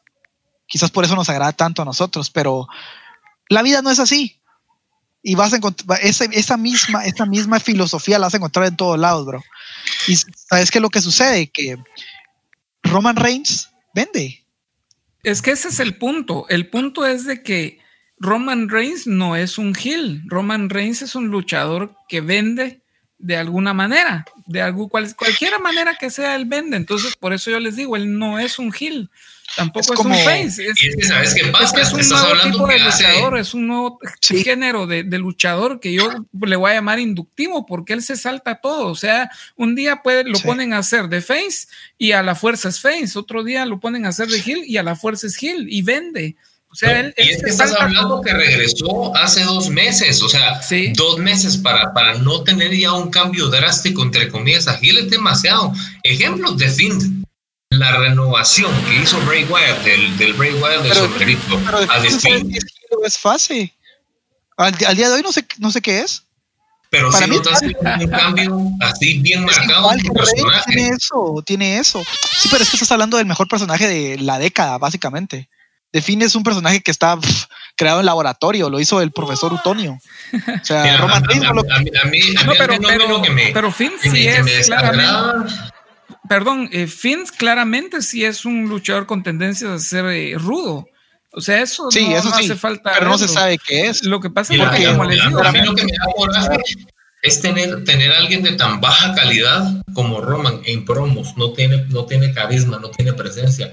No digamos en lucha, eso no me van a dejar mentir. El tipo no lucha bien. Ahí está un Alistair Black, está Seth Rollins, está un Bobby Lashley, está un Big E, Bobby- por ejemplo. Bobby que hay- es peor en el mic. Bobby es pésimo. Bobby Lashley sí es peor que, que Roman en el mic. Ah, Ah, pero yo no ponete, creo. está- está- yo no creo eso. Está un. Vicky, está, está un Cesaro, está eh, un Daniel Bryan, o sea, hay tanta gente muchísimo más talentosa en el roster, pero es la necesidad de seguir teniéndolo a él. Tenemos que irnos también a las formas también, porque, como te dije, ya, o sea, es, como te digo, o sea, la vida no es de, no es de merecimientos, así es. Pero yo creo que ha- hay alguna forma, o sea, Vince, Vince tiene algo que nosotros no tenemos, eso no lo vamos a mentir, nosotros no somos promotores de lucha. Claro. Eso sí. y Vince sabe hacer dinero.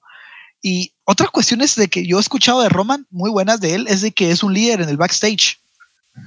Eh, eh, esto, eso, es, eso es cierto. Por ejemplo, Orton hasta hace poco, digamos, Orton cuando inició, eh, eh, al tipo ni, lo- ni, ni- ni se lo tragaban, pues, porque era un cae mal.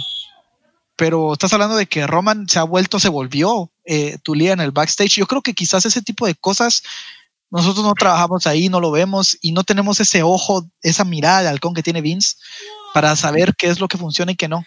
Claro, Eh, claro. no te me- no- Ahora, te la compro a medias, te la compro a medias, porque recordate que las lagunas creativas, muchas de las lagunas creativas que Claro, hemos visto, claro. son culpa de Vince, entonces no tiene Claro. como que un ojo de águila impecable. ¿Sabes a quién te compro? Hasta eh, a- saludos a Niño Rata. Te compro más a Jinder Mahal de campeón universal porque es un verdadero heel. O sea, el tipo sí te vende un heel. Te compro más a, a Jinder Mahal que a Roman, pues.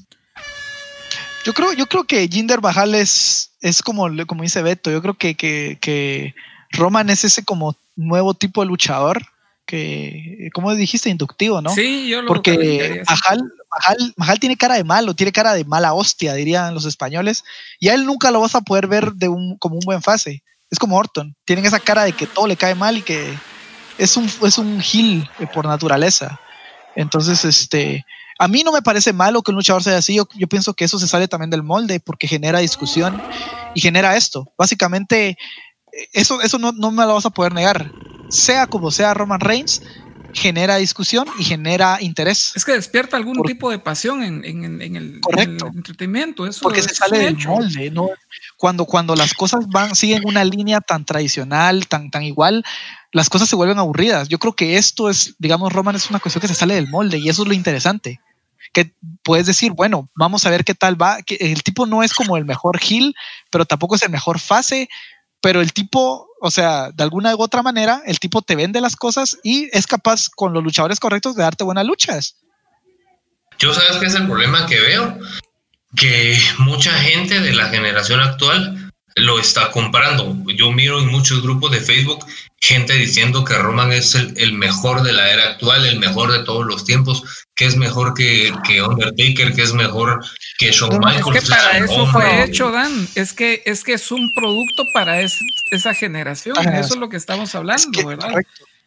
Correcto, o sea, que está viniendo, o sea, ese es, mira, o sea, yo pienso que es como la evolución del negocio. O sea, eh, digamos, a nosotros nos puede o no nos puede gustar, digamos, es como la música. A nosotros nos puede no gustar la música actual, pero los músicos tienen que seguir vendiendo y tienen que adaptarse, porque el que no se adapta se muere. Y yo considero de que eso es lo que está sucediendo ahora con WWE, que digamos son épocas de cambio. Y obviamente, digamos, vos venís de la época de, de la, de la era de la actitud, donde las cosas se hacían diferentes. Y hay una cosa que podemos llamar la normalidad, pero el negocio, la lucha libre, así como el fútbol, como el básquetbol, como cualquier otro deporte legítimo, tiene que evolucionar y tiene que cambiar.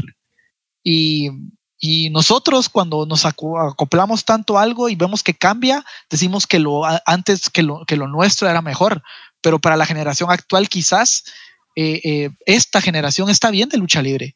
Entonces, este, y digamos, eso, eso, es- eso es normal que nos suceda a todos nosotros en nuestra vida eh, en, en- en todos los aspectos. Por ejemplo, entre nosotros yo soy el más joven de ustedes y quizás tengo más esa percepción de esa generación porque quizás traigo yo un poco de esa generación que acepta a Roman. Pero ustedes son una, son quizás una o dos generaciones, no una generación, no son tan grandes, ya, Una ya tres generación la- generaciones. una generación antes a la mía y traen otro tipo de- y ya esto ya no le escala. Entonces, pienso que es natural, pienso que la evolución del wrestling es natural y así, va- así se tiene que dar, porque digamos, nos vamos a los puntos de que la, la, la digamos, el, el rating que trae, que ahora trae la lucha libre es menor que el que traía en, los- en los 2000, en los 2000. Eh, Yo considero de que eh, eh, Roman Reigns ya le dieron su spot en el en el tope de la cadena alimenticia, por así decirlo. Y, y, de hecho lo han bajado, ha estado un poquito bajo durante un tiempo cuando le quitaron el campeonato, cuando era fase, y ahorita lo regresaron porque es, atrae público. Si, si Roman Reigns no atraera público, es, no, no estaría ahí.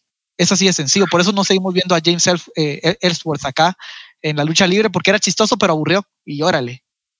A mí, a mí lo, que, lo, lo que me preocupa es, o sea, ¿cómo te lo explico? Atrae público, pero solo para que lo abucheen. Yo no, no voy a olvidar en WrestleMania 34, cuando estuve ahí, o sea, fue impresionante, muchachos. Por lo menos conté cuatro pelotas de playa en esa lucha. Gritos de, de We Want Refund, eh, This Sucks, eh, CM Punk, eh, eh, Please Finish This. O sea, eh, fue realmente impresionante ver el nivel de cómo la gente lo, lo, lo, lo, detesta. O sea, no es, no es como que es la gente y sí, pero por la mala lo ama, ¿no? No, por eso te digo, por eso yo, yo lo que creo es de que en, ese, en esa cuestión, digamos, Vince se dio cuenta que no puede hacer nada al respecto y que lo correcto era cambiarlo a, a Gil, porque estaba, estaba generando, no estaba generando una reacción. ¿Sabes qué es peor que eso? Cuando la gente de verdad es tan indiferente a tu lucha que se van al baño. Eso es peor de que te hagan eso que le estaban haciendo. Porque al final de cuentas la lucha se trata de reacciones. El público es parte integral de la lucha.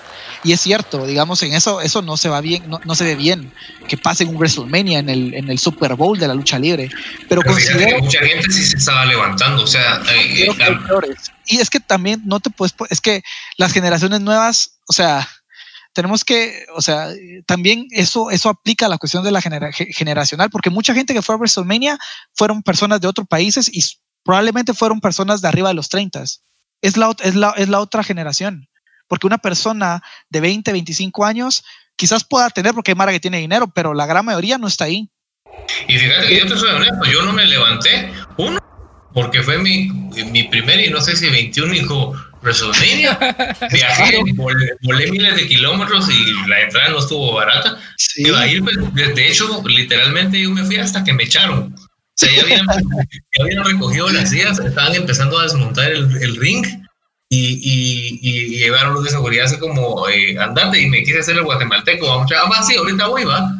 Me quedé parado, va. No, es sí. andante, va. Ah, pues, y tú ya me salí, pero... Le sacaste provecho. Ya cuando te sacaron al sí. tote de AJ Styles, ahí te saliste. Pero fíjense de que yo les tengo un pensamiento, es que aquí estamos viendo cabalmente la ruptura y la polémica que vende Roman Reigns. Es que, miren, si les suena similar el, el, el concepto, la nueva normalidad, o sea, la nueva normalidad a nadie le gusta, pero Roman Reigns viene a ser como la nueva normalidad. ¿Ok? De todo esto que pasó, surgió algo. ¿eh? Roman Reigns es el eslabón perdido entre la generación X y la generación Z. Y aquí los que nos están oyendo lo están oyendo claramente diferenciado, seguramente. Porque tenemos, a, digamos, a Dan, que él conoce mucho de historia y de los 80, 90, 2000, tal vez es el que más lucha ha visto de todos nosotros. Y, y, y viene Freddy, que también ha visto la lucha de esta nueva generación. Entonces, esta es cabalmente la ruptura que vende Roman Reigns. Sin embargo, yo sí se me olvidó hablar del final y a mí el final me pareció muy malo por rendición, me pareció degradante y es más, me pongo a pensar de que Randy Orton no quiso ser humillado por una rendición ante Roman Reigns, por eso fue de que Casi seguro. Por eso fue de que hicieron el cambio de cinturón unos 10 días antes a todo vapor, ¿verdad? Entonces, probablemente eso es lo que, lo que me deja pensando a mí todo esto, ¿verdad? Hay que esperar a que vuelvan a despedir a Bruce Pritchard y que hable de esto en uno de sus podcasts. Saludos, Bruce Pritchard, si nos escuchas. Porque no, ahorita va a estar difícil que lo, que lo hable en su, en su podcast. Sí. No, pero. Yo, yo, dale, yo, no sé dale. Qué, yo, no sé qué, dicen si para ir aterrizando cerramos el episodio eh, hablando del más grande de todos los tiempos, el señor Mark Calloway, el Undertaker. Claro que sí, Dan. Yo pienso de que eh, se retiró, y lo voy a decir en pocas palabras, es que se retiró para mí el más grande personaje de la historia de la lucha libre a nivel mundial. Totalmente de acuerdo. Eh, yo, yo, fíjate que lo estuve, estuve pensándolo y realmente nunca había, y, y, eso ustedes son testigos, yo nunca había dicho de, eh, me había referido a nadie como el mejor de todos los tiempos, pero fíjate que con Undertaker llegué a la conclusión de que sí, porque era el paquete completo, personaje, micrófono, se innovó no una, sino varias veces, luchas, varias de cinco estrellas, repertorio, un hombre de 2 metros 13, saltar por encima de la tercera cuerda, eh, no digamos fidelidad a la empresa, longevidad, peleó todos los tipos de peleas, creo yo, o, por lo menos la gran mayoría de, diferentes tipos de matches que había, casi 3.000 combates en toda su carrera, con un 74% de, de, de racha ganadora él, lo tuvo todo, lo tuvo todo, todo, todo. Ganó, ganó creo que todos los títulos y los que no ganó porque realmente no eran relevantes para la carrera, pero eh, ah, yo, puedo recordarme, suena chiste, pero, pero parece chiste, pero es anécdota, dicen por ahí.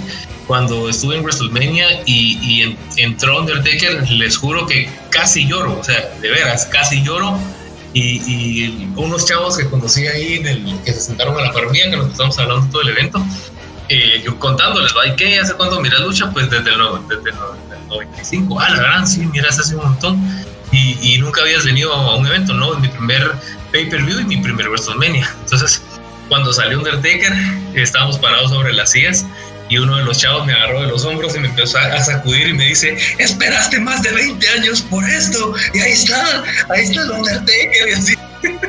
y yo casi llorando así. Tengo un video que dura como casi 6 minutos donde está toda mi de Undertaker, pero realmente pues, es una cosa increíble, así, una cosa increíble, escuchar las campanadas, ver el tipo que entre fue, una de las mejores experiencias que he vivido. Ya casi está llorando Dani de la emoción. es, una emoción, es una emoción que, que muchas personas eh, han vivido y, fíjate que yo me incluyo, yo, yo, no, yo no fui nunca a un WrestleMania, nunca he ido a un pay-per-view como tal de WWE, pero sí, sí fui a, a un WWE Live que hicieron aquí en Guatemala y, e incluso cuando está sucediendo la despedida del Undertaker en este evento. Mi papá me comentó, mi papá me llevó, mi papá me llevó la única vez y al único evento de WWE que he ido en vivo, que fue aquí en Guatemala, en, eh, ay, no me recuerdo, Forum Mundo E, creo que se llamaba, ya, ya no existe, eso fue como en el 2008, 2009. ¿Peleó contra Víscera? No, no peleó contra Víscera, no me recuerdo contra quién peleó, estaba muy chavito, estaba pequeño, tenía como unos... Ay, yo creo que tenía como unos, y creo que fue 2009. antes.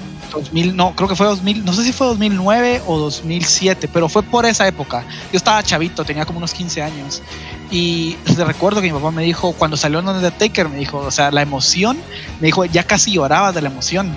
Andaba saltando, o sea, yo, yo andaba, yo sentía que estaba a la par, yo estaba lejos porque es caro, como decís, es caro, pero fue la entrada que más me emocionó y la recuerdo perfectamente. O sea, cuando sonaban las campanadas y como se trata de un evento en vivo, el, la rampa es más pequeña, entonces el Undertaker para hacer match con la música al momento que él llega al, ring, esperó un poquito más y yo, ¿por qué no sale? Solo yo miraba el, eh, todo salir, la música, eh, el ambiente oscuro y no salía y cuando salió, puchica, me, me desviví por ese hombre.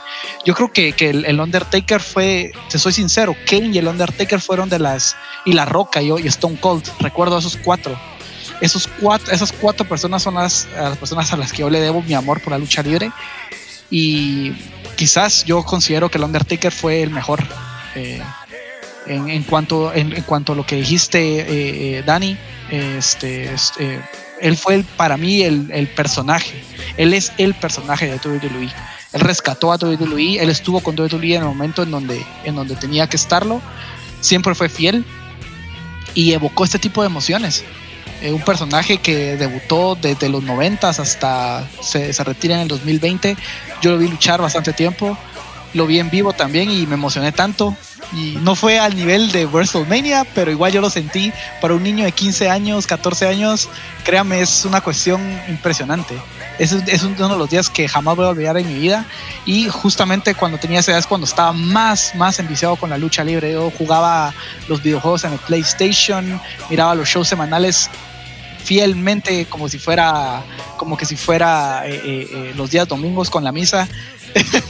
Era algo era algo impresionante. Es un personaje que, que simplemente pues te cautivaba y cautivaba tanto a conocedores como a las personas casuales que miraban la lucha libre. Muchos de mis amigos del colegio fueron a ver el evento de la WWE y ni siquiera miraban la lucha. Ellos querían ir a ver al Undertaker.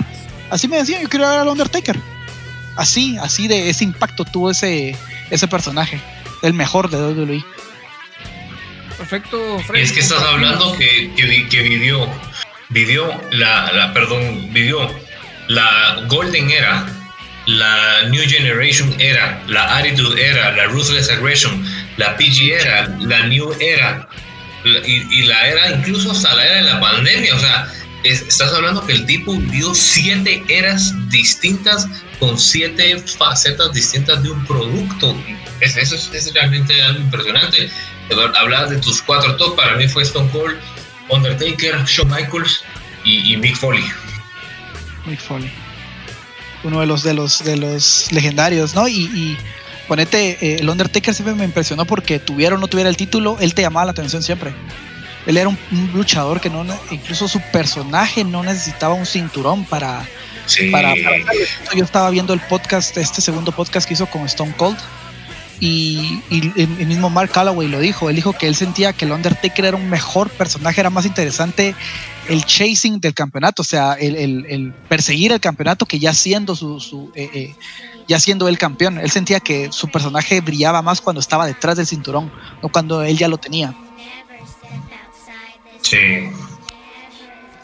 Claro, Luchamaníacos, thank you, Taker, ¿verdad? Y mm, bueno, vamos cerrando algunas palabras finales, Luchamaníacos.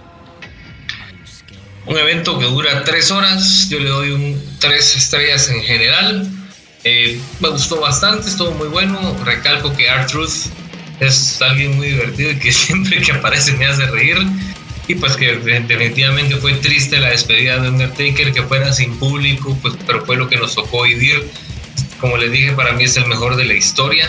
Lo único que no entendí es para qué salieron las leyendas si ni siquiera lo saludaron. Y me pareció muy curioso que no estuviera Stone, pero eso sí me llamó bastante la atención. Pero un buen pay-per-view. Gracias a todos los luchamaníacos por escucharnos. Eh, síganos, compartan esto con sus amigos en sus redes sociales el único, creo yo, podcast de Guatemala de WWE. Así que síganos.